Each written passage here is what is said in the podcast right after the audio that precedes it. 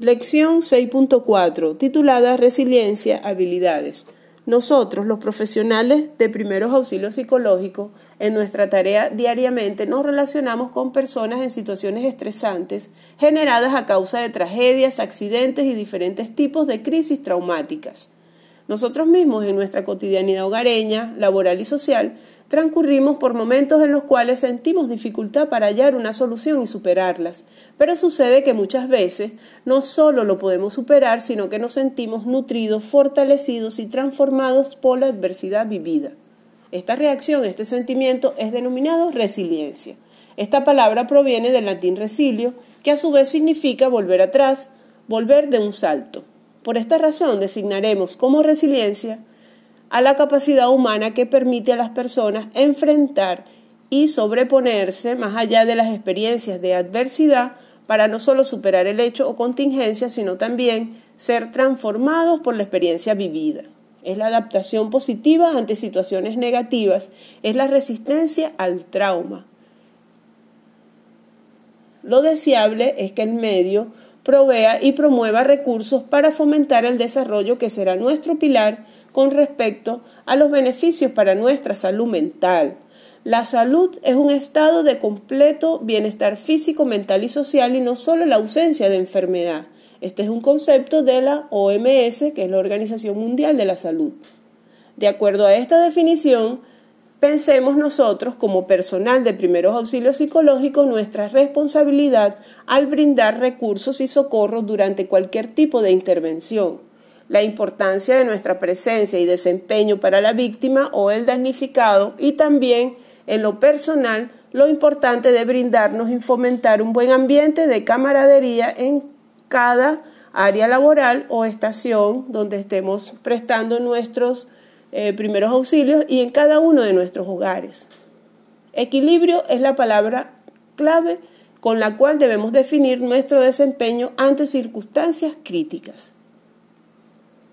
Nosotros, como personal de primeros auxilios psicológicos, necesitamos elementos y herramientas para mantenernos en equilibrio y ese estado deberá ser responsabilidad de aquellos encargados de nuestra área laboral o como equipo de trabajo, como también así de quienes tengan a cargo diferentes actividades, no solo deportivas, sino de instrucción, físicas de la salud y también éticas en el medio donde nos desempeñemos. Cuando alguno de estos elementos o herramientas no sea el adecuado, surgirá la necesidad como sentimiento central. Esto producirá desequilibrio por lo cual habrá que disponer lo necesario para revertir este estado. Si lo realizado no fuera suficiente, este desequilibrio puede conducir a que este personal se enferme o sienta malestar. Promover un ambiente resiliente en un área laboral es brindar la posibilidad y entiéndase esta como el espacio, contenedor y tiempo donde todos podamos participar en las diferentes actividades, por supuesto, adecuándonos al nivel de instrucción recibido, pero teniendo todos, desde el personal de más bajo nivel, pasando por los que están en el medio hasta los más superiores, que tengamos derecho a opinar, dar un punto de vista y decidir individualmente o en conjunto alguna estrategia, y que reciban luego de expresarlo una respuesta positiva o positivista nunca negativa o que tienda al menosprecio o descalificación por lo dicho.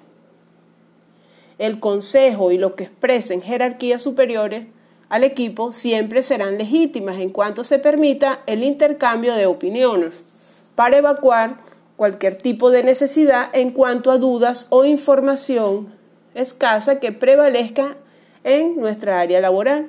Recordemos nuestros valores éticos y morales en estas circunstancias.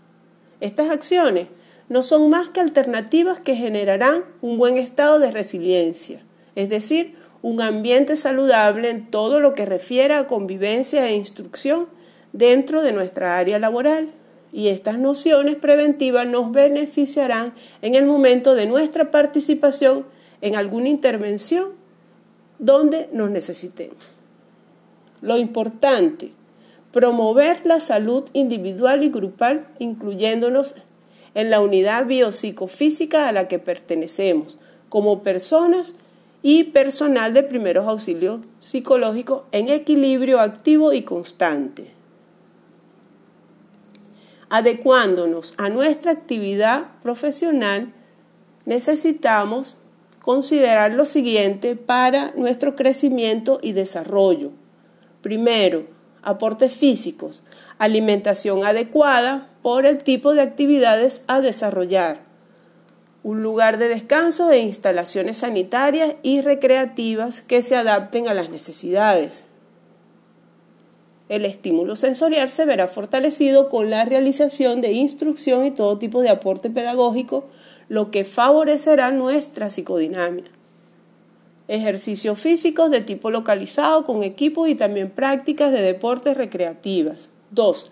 Aporte psicosocial. Lo favorecerá la interacción y la estimulación intelectual y de camaradería con sus pares, superiores, sus actividades y respetando el límite de cada uno y sus posibilidades en la realización de las diferentes tareas. Aportes socioculturales. Respetar y tolerar todas las costumbres, los valores culturales y la estructura social, ya que estos son la base de la personalidad de cada trabajador. Nuestra estrategia, nuestra responsabilidad.